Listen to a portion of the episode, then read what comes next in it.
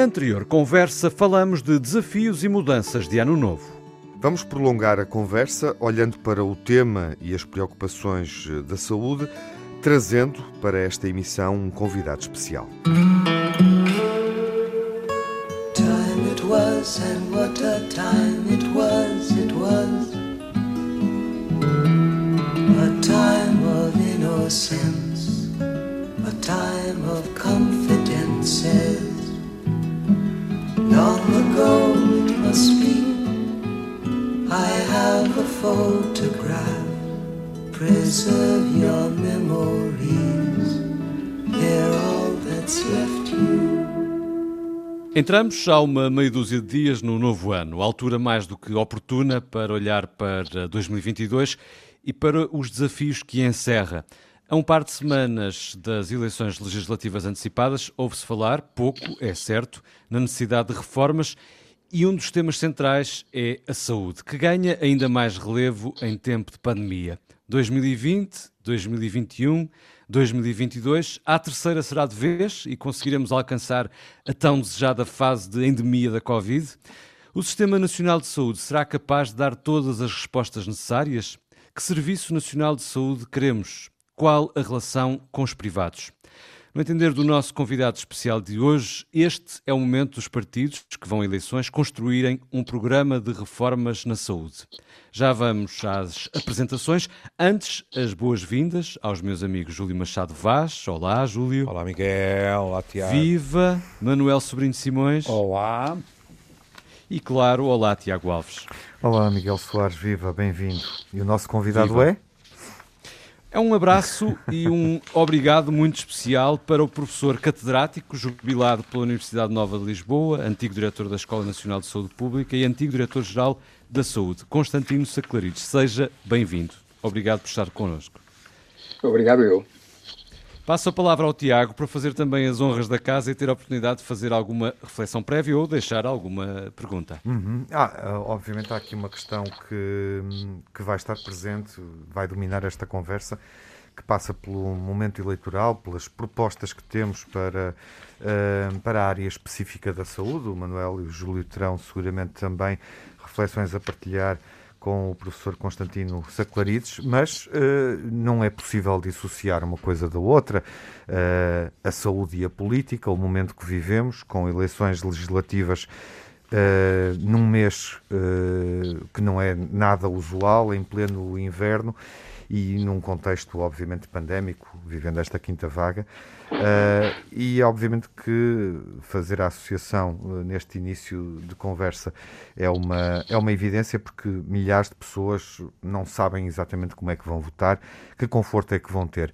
Percebemos, no momento em que a conversa acontece, uh, que esse é um tema que está a suscitar uma reflexão, vamos ter uma resposta no decorrer desta semana. O que eu lhe pergunto, professor Constantino Saclarides, tendo em conta a sua experiência, obviamente, e desde logo a experiência prática de alguém que foi diretor-geral da saúde, esta questão é uma questão de saúde, de saúde pública, ou é uma questão política? Ah, muito obrigado pela pergunta. Antes de mais, um agradecimento pelo convite para estar convosco nesta sessão. Cumprimentar todos os participantes, pessoas, meus conhecidos e amigos, e, naturalmente, responder à sua pergunta. E responder de uma forma é, que, que, possa corresponder exatamente ao teor, à forma como pôs a pergunta. De facto, é, a questão, a questão central que tem subsaído durante esta pandemia é um equilíbrio entre aquilo que é a defesa da nossa saúde, nossa saúde pública, por um lado, e, por outro lado, a defesa do nosso modo de vida, da forma como, como, como trabalhamos, da forma como relacionamos, da forma como vivemos é, no espaço da nossa convivência. E essa busca de equilíbrio é constante. É constante dentro da saúde pública e é constante relação entre a saúde pública, portanto, a ciência e a prática da saúde pública e o poder político.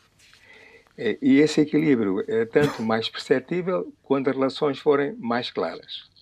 E, portanto, o que nós temos assistido tem sido um aspecto muito curioso. Começando pelo o tempo de isolamento que é prescrito para as pessoas que estão infectadas com o Covid-19. A Organização Mundial de Saúde ainda, ainda hoje defende 14 dias para esse tempo de isolamento. Um, em alguns países passou-se de uh, 14 dias para 10, entre quais Portugal. Depois passamos de 10 para 7.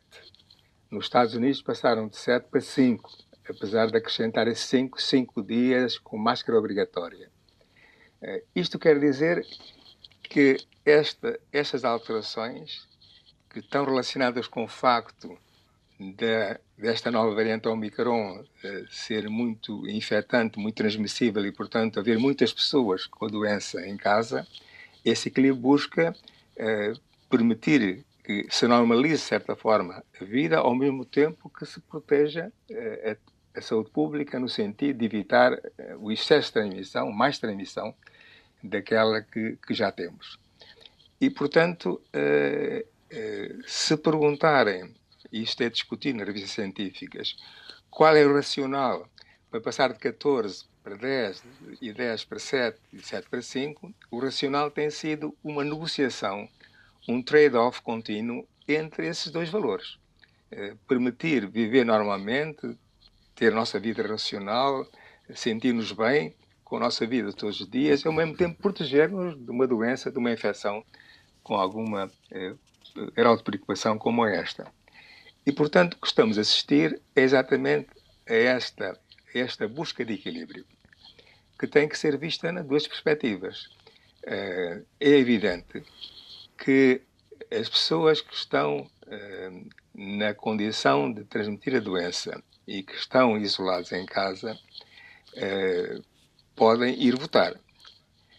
Agora, se forem votar de qualquer forma, quando essas pessoas saírem de casa nesse dia, vão ao encontro de todos os portugueses que estão também a votar. Portanto, é um encontro bastante denso.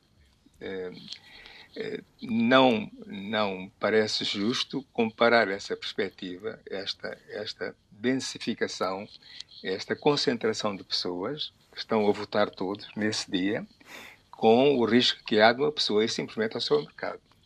Portanto, tem havido algum exagero na forma como este assunto tem que ser levantado na praça pública. Uhum. E, portanto, agora estamos numa fase de encontrar um ponto de equilíbrio. Como assegurar que as pessoas podem continuar a viver o mais possível normalmente, isso inclui o seu direito de voto, e, ao mesmo tempo, impedir que esse exercício de direito de voto leve ao aumento da transmissão e, portanto, a mais número de casos e as suas consequências. Portanto, é a, a busca desse por exemplo, professor Constantino, eh, encontrou uma solução eh, nas últimas eleições regionais de uma faixa horária eh, para que as pessoas pudessem votar. Este tipo de instrumento não poderia ser ter sido logo calculado desde desde início? Pode, de facto, que tem sido tem sido dito com frequência nos últimos dias que tem havido tem havido fase de planeamento, ou seja, nós sabíamos que havia eleições no fim de janeiro, sabíamos que janeiro é inverno, sabíamos que o inverno acentua a probabilidade de transmissão de doenças respiratórias, entre as quais, transmissão respiratória, entre as quais a Covid-19, e, portanto, era de prever que tivesse um problema desse tipo. Uh, para minorar essa crítica, e para ser justo, acrescentarei que, apesar disso ser previsível, é, a Omicron excedeu as expectativas. Uhum. Temos, temos um nível de transmissão e um nível de incidência que é muito superior qualquer outra onda pandémica que tivemos até aqui no, em Portugal e nos outros países. E, portanto, é, essa, onda, essa, essa intensidade de transmissão e esse número de casos que se aproxima, tem se aproximado dos 40 mil por dia, é, estava fora das previsões habituais, das previsões mais, mais enfim, dos cenários mais prováveis. É? E, portanto, se de facto podemos dizer que o planeamento faz sempre falta e não é o nosso, forma habitual, o nosso forte habitualmente pensar o futuro de uma forma enfim, mais cuidadosa, aqui há, de certa forma, uma desculpa porque o cenário não era muito previsível. Exatamente. Temos uma variante com essas características. Foi um cenário muito pior, uh, ainda assim apetece-me uh, lembrar algo que também é uma evidência, mas que me parece faltou, uh, faltou aos decisores políticos, uh, uh, não foi tão evidente para determinados decisores políticos durante 2021 e até para quem analisou este problema, enfim, no último mês, porque é um déjà vu. há um ano, exatamente na mesma altura, numa eleição que é em janeiro, nós vivemos este problema. Uh, ou seja, uh, e, e, aí com outra gravidade, porque uh, existiram portugueses que não foram efetivamente votar para a presidência da República. E, portanto, estivemos, em boa verdade, 10 meses uh, em Portugal, quer do ponto de vista da opinião pública, quer do ponto de vista de quem decide e governa, a ignorar completamente este problema. Mas posso, posso, pode, pode, claro. Posso pode, pode. fazer uma observação que, que é um estímulo a este tipo de discussão. é que apesar de nós reconhecermos habitualmente que o nosso planeamento não é muito ativo, é, que nos trai com frequência, que quando chegamos ao futuro não, não, não o pensamos com antecedência, a verdade é que raramente, e talvez possa dizer quase nunca, ninguém pergunta onde está o locus de planeamento, não é? Em que instituição, em que sítio, onde é que está o dispositivo do país que planeia, que planeia a médio e longo prazo, não é? que planeia procurando antecipar o que vai acontecer. E, portanto, todos nós surpreendemos quando chega um momento que não há planeamento, mas nunca perguntamos onde está esse planeamento, quem o faz, onde é que qual é o devia dispositivo, estar? qual é a sua sede, oh, oh, quais são as pessoas que o fazem. Oh, professor, é? oh, professor no, no seguimento diga, diga. Da, da pergunta do Tiago, e, e da sua resposta, eu, eu não resisto a, a, a desaguar na sua entrevista, numa altura em que diz que a máquina não aprende, é centralizada e é hierárquica. Isto também conta muito, não conta? Estamos a falar Esta, de uma entrevista que deu Esta ao Diário Notícias em Exato. dezembro. Peço desculpa, claro. e nós falámos na outra, não é? é? é? que a máquina aparentemente, e o Tiago falou das eleições do ano passado, uhum, embora com as diferenças que até já foram citadas, e arrisco-me a dizer, com uh, nuances que o professor teve até a gentileza de dizer para ser justo, e que eu acompanho, mas aparentemente, o que também não é novidade em nós, parece que a máquina política decisória, que tem que, no mínimo, ter um diálogo com a parte científica, realmente têm uma dificuldade extraordinária em aprender, não é? Já para não é falar verdade. da questão da descentralização e da hierarquia, não é?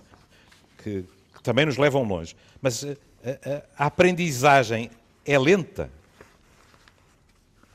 E Exatamente. como a aprendizagem é lenta, não é como é que planeamos o, o futuro, ainda por cima o futuro próximo, não é?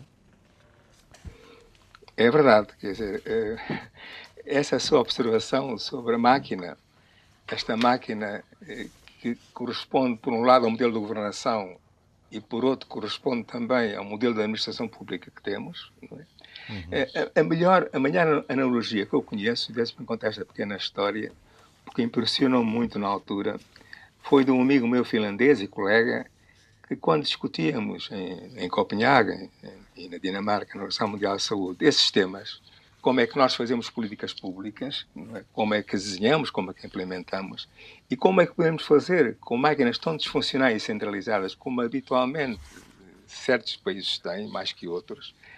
Ele contava essa história. Dizia assim: um dia, Davy Crockett, o famoso batedor americano do Oeste, que foi congressista nos Estados Unidos, ia pela padaria fora com seu amigo à procura dos índios e depois de subir uma, coluna, uma, uma colina, deparou-se de facto com, um acampamento de 3 mil índios em pé de guerra. Bom, faça aquele desafio, faça aquele espetáculo, tanto índio em pés de guerra acampado ali, mesmo no sopé da colina, ele ficou pensativo, ficou uns momentos a pensar e no fim de uns minutos disse, já sei. E virou-se para o colega e disse, e amigo disse assim, já sei. Tu vais pela direita, eu vou pela esquerda. Vamos cercá-los. E, e, e, e, é mais ou menos como pensa a nossa administração pública, não é? Não é? é? São os Davis de um lado, não é? Que com a sua hierarquia, a sua centralização, a sua rigidez, a sua adesão a um modelo de inteligência hierárquica cercam os índios, que são o resto de nós. É? Ora, eh, esta máquina, rígida desta forma, não pensa eh, e não precisa pensar o futuro, porque o seu negócio é o curto prazo. Todos os seus recursos são colocados no, curto prazo. Não fica ninguém a pensar país no futuro. E, portanto, quando chegamos ao futuro, não sabemos bem o que vamos fazer. Agora, segunda observação, tem a ver com a falta de consciência. É por isso que eu gosto da história de David Crockett, porque revela a falta de consciência da profundidade desse problema. E se fizer a transição para a discussão atual, eh, no processo eleitoral, nós assistimos, de facto, a dois extremos.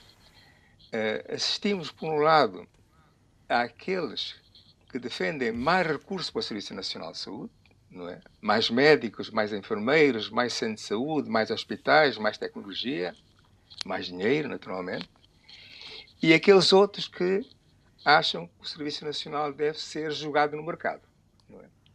É? Uh, ora bem, nem uma política pública como o Serviço Nacional de Saúde pode ser jogada no mercado, nem podemos simplesmente acrescentar, acrescentar, acrescentar de novo sem transformar. Portanto, o que temos entre nós é a incapacidade de reconhecer que precisamos transformar, que precisamos de um outro modelo de governação e precisamos que outro modelo de governação corresponda a uma gestão pública que seja de outro tipo. Uh, ora, isso já foi dito, escrito há 25 anos por um sociólogo como Alain Touraine, que disse exatamente isto há, em 1999. E a pergunta interessante é porque, porque é que isto não penetra, porque é que isto não, não enraiza, porque é que estas concepções que passam tanto tempo sem serem modificadas, porque ainda hoje a grande discussão é acrescentar, acrescentar, acrescentar e nunca transformar. Essa é a questão interessante que não sei se gostariam de debater com, com, com mais alguma profundidade. É, vamos Uma a dessas. Isso. É. Vamos a isso, Manuel, desculpa. Não, diz, diz. Não, não, porque o, o, o, o professor não sabe, mas o, o Júlio Vaz uh, disse que tinha feito uma. tinha lido uma entrevista sua no DN, que todos nós tínhamos lido, tínhamos gostado muito e utilizámos sempre muitas das suas ideias e, portanto, nós de vez em quando temos aflorado, sem saber muito disto, mas tem muita graça porque o, o professor Constantino Saclarides teve uma coisa, na, naquele seu, tem um, um artigo muito engraçado no, no, de homenagem ao, ao, Vesco, ao Vasco Reis, em que até numa coisa, o professor Constantino é, é uma pessoa até particularmente bem educada e particularmente tranquila. E chamou isto o Estado Marreta, eh, que é uma coisa que é uma boa descrição. Marreta, com maiúscula, claro. E é centralista e conservador. E na, na sua descrição do Estado Marreta, eh, diz isto mesmo que está a dizer: é que tudo isto, todas as nossas soluções são eh, a inércia da evolução do Estado Marreta tem sido incapaz de perceber que nós tínhamos que evoluir para uma administração pública amiga, amiga da mudança. E diz depois uma outra coisa que já também disse há bocado quando disse, infelizmente isto está a ser uma espécie de dicotómico, ou é isto, que é a gente aumentar os custos e pôr mais dinheiro e mais não sei o que, mais não sei que, ou então não fazemos outra coisa, senão favorecer as agendas de privatização do, do Serviço Nacional de Saúde.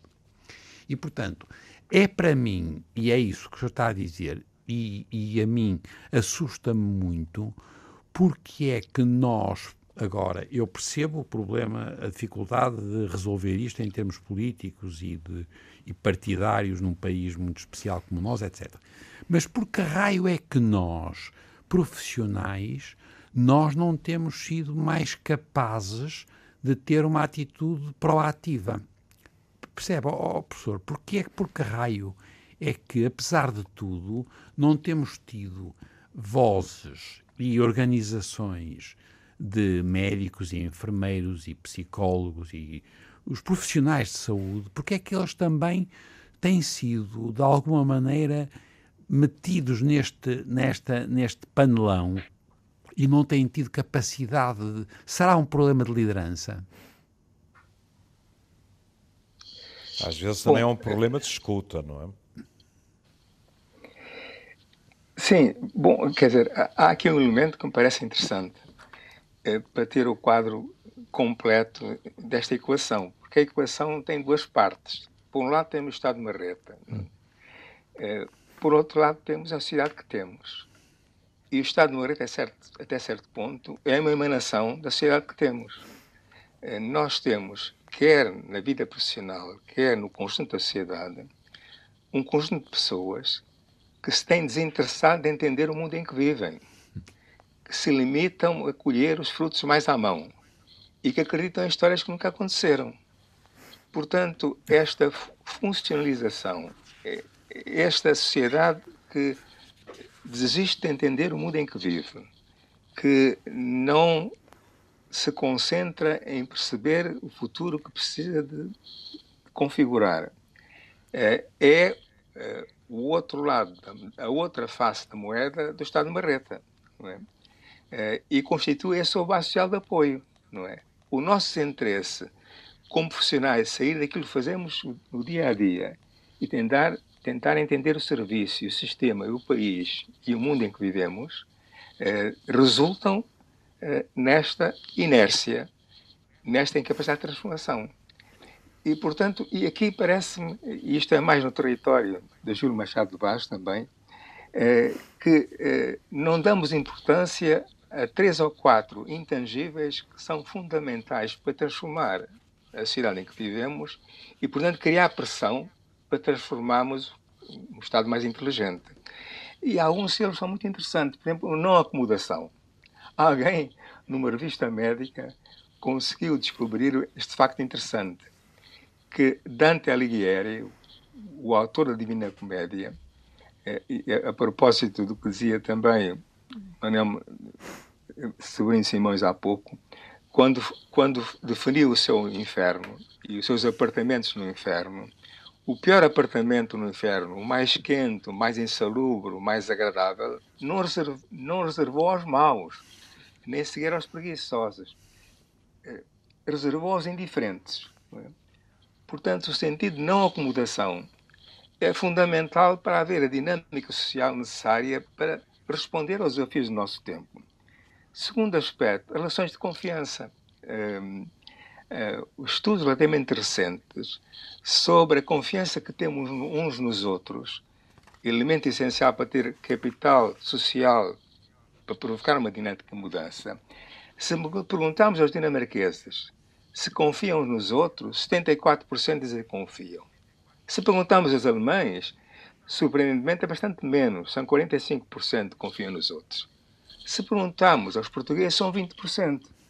Portanto, com esta baixa de capital social, nós temos dificuldade de criar a dinâmica que permite transformar o Estado. E isso conta. Conta no sentido de conseguirmos o grau de colaboração que é necessário para mudar as coisas. Por, lado, por outro lado, o sentido de pertença. Não é? Nós olhamos, há uma frase muito bonita de Tudor Hart, um inglês famoso no Serviço Nacional de Saúde Inglês, que dizia que o Serviço Nacional não é uma coisa que temos, é uma coisa que somos. É, faz parte da nossa existência. É, não é alguma coisa exterior a nós.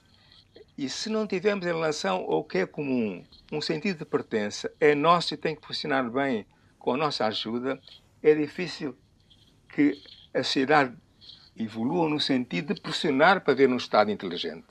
E, no, fundo, no, fim, no fim também, o sentido das nossas, das nossas vidas. Que sentido construímos aquilo que queremos ser.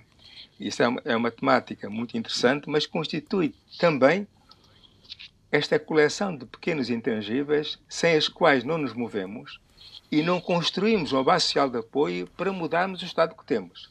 E, portanto, temos que olhar, por um lado, para os processos de transformação que o Estado precisa ter, isso tem um lado mais técnico, digamos assim, gestionário, mais modelo de governação, mas, por outro lado, também tipo de sociedade que permite termos um Estado desta natureza, como, aliás, Manuel Severino Simões há pouco referia. Porque é que nós nos interessamos ter um Estado melhor. Mas, ó, ó, ó, professor Constantino, uh, partindo precisamente do, do, que o Manel pôs em cima da mesa e que o professor desenvolveu, uh, permita-me isto. Uh, na sua entrevista há uma expressão que eu gostei muito, que era a inteligência distribuída hum. pelos vários níveis.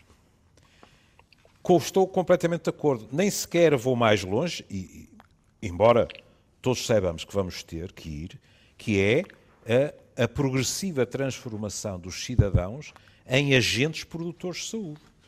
Sem isso, não vamos lá. Não é? oh, oh, Mas ficando só aqui. Oh, deixa-me deixa só acabar não, o raciocínio. Não, não, não, é só, desculpa. É porque Boa, é muito, tu vai. Não, não é isso, desculpa só. É porque o, o, professor Constantino é engraçado quando diz isso. Ele usa muitas vezes essa ideia da inteligência distribuída, mas ele depois diz sempre em conjunto e colaborativa. Percebes? Votamos. Ah, é tá. só por causa do compromisso. Desculpa tá lá, bem. Também, é, é verdade. É Tudo bem. É isso. Pronto. Então, inteligência distribuída e colaborativa. E, colaborativa. e agora voltamos ao que há bocado se dizia e que eu disse, por outras palavras, fica para segundas núpcias. Mas a inteligência distribuída e colaborativa, sem descentralização, é completamente ineficaz. Porque se perde. E agora, porque o professor Saclari diz, Maroto dizia, estamos a mover-nos em áreas do, do Júlio, e isto também conta porque estou disponível para dizer aquela minoria que muitas vezes está motivada, que pensa, etc., acaba por se cansar porque não se sente escutada. E isto também é importante. A noção de que tudo isto pode ser resolvido ou mantido a partir de uma estrutura central e que não recebe praticamente uh, aquilo que é o input do terreno, verdadeiramente do terreno, é? que aliás, isto, eu estou a dizer isto e parece que estou a dizer uma coisa de revolucionário, quer dizer, é, é, não, nós estamos há quanto tempo à espera que verdadeiramente aconteça aquilo que era suposto acontecer nos cuidados de saúde primários. Autonomia com responsabilidade. Ó oh, professor Constantino, isto não tem 11 ou 12 anos? É, isto não é do tempo da é doutora mais. Ana Jorge? Há mais ainda. É então, mais. Peço desculpa pelo erro. É mais. É mais. Lá vamos outra vez. Quem é que não está a aprender para que estas coisas não aconteçam? Pois, é, de facto, a, noção de inteligência distribuída e colaborativa tem como base a ideia de que há sempre múltiplas fontes de iniciativa. Essas fontes de iniciativa têm que ser conhecidas, têm que ser motivadas, têm que ser apoiadas e têm que ser enquadradas no sentido de, da sua interação resultar progresso. Este uhum. enquadramento faz através de um, múltiplo, um conjunto múltiplo de instrumentos, uns mais subtis que outros, que têm que atuar de uma forma coordenada.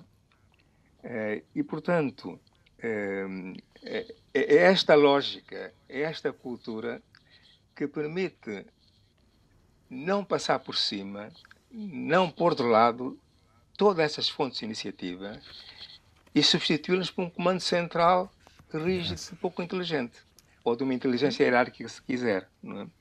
Ora bem, é, é, essa transformação tem que se fazer na saúde e tem que se fazer fora da saúde simultaneamente. Ah, sim, sim. É, é, é, esse é o aspecto importante.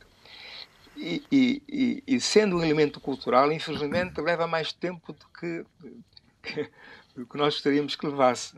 Eu lembro-me, lembro-me andamos nos cuidados do primeiro no centro de saúde há 50 anos. Da ideia da autonomia com responsabilidade tem pelo menos 20 anos. Né? Ideia escrita ideia transformada em iniciativas locais de transformação dos cuidados primários. Isso lembra-me sempre aquela expressão que às vezes o professor Arnaldo Sampaio utilizava naquela sua sabedoria muito especial, que dizia, se calhar, a nossa vida é que é curta, é, a nossa expectativa, a nossa expectativa de humanos, durante a nossa curta existência nesta Terra, seja capaz de observar a nossa ansiedade, a nossa, a nossa, a nossa, os nossos desejos, aquilo que nos parece necessário, não acontece ao ritmo da nossa curta existência. E, portanto, não é? temos que pressionar para que exista, mas não podemos surpreender por não ter existido. E, de facto, é absolutamente notável que andamos tanto. Estas ideias básicas não são de hoje. Têm dezenas de anos. Simplesmente não, não, não se inscrevem, não, não se traduzem numa cultura diferente e fazem-no muito lentamente. Eh, e isso é uma observação eh, um pouco, um pouco frustrante, mas, mas é verdadeira. Eu dou um exemplo que é um exemplo que a mim muito recente, que a mim me impressiona de sobremaneira. Em, em 2014, em plena crise financeira, no fim, enfim, na parte final do programa da Troika, a Fundação Gulbenkian eh, publicou um relatório, um relatório magnífico. Participaram ampla, uma apreciação muito ampla de toda a gente que tem alguma coisa a dizer sobre esta matéria. E, uh, e, o, e, o, relatório chama-se O Futuro para a Saúde. Todos temos alguma coisa a contribuir uh, para o futuro da saúde. Uh, é uma obra de vários volumes, tem um capítulo muito interessante sobre a gestão da mudança, a importância de transformar, não só acrescentar. Nesse capítulo sobre a gestão da mudança, tem uma parte sobre a necessidade de financiar a gestão da mudança. Não é uma coisa que acontece eh, por acaso, que acontece de uma forma desordenada. Tem que ser organizada essa gestão da mudança. No entanto, isto foi em 2014, em 2015, pelo menos, uma ação no Parlamento, com o presidente de todos os partidos, onde se foi explicado e discutido amplamente, e, no entanto, desapareceu completamente não encontra no programa dos partidos, não encontra literatura que aparece por aí qualquer menção a esse trabalho extraordinário. E isso ilustra como as coisas não escrevem, como o sistema não tem receptores inteligentes, o sistema não consegue absorver, absorver conhecimento, não consegue transformar reflexões em ação e em prática. E é esse, esse aspecto que temos que aperfeiçoar é nesse aspecto que temos de concentrar a nossa atenção. Eu acho que esta sua frase, esta sua reflexão final, e, e a conversa está muito boa, uh, permita-me o desafio de o convidar a estar connosco no próximo episódio e prolongarmos esta conversa. Falou aí da gestão da mudança, para falarmos também da gestão da pandemia e da gestão do Serviço Nacional de Saúde. Está de acordo? Com todo o gosto. Muito obrigado. Muito bem, então, sendo assim, se vocês, uh, todos os meus habituais e residentes amigos estiverem de acordo, vemos no próximo episódio. Damos por encerrada a sessão. 100% é isso mesmo. O tempo é tão um curto abraço. como o tempo que falta aos debates, debates, políticos. Como o tempo dos debates. Até à próxima. Telepatia, telepatia. Até, até, a, próxima. próxima. Até a próxima.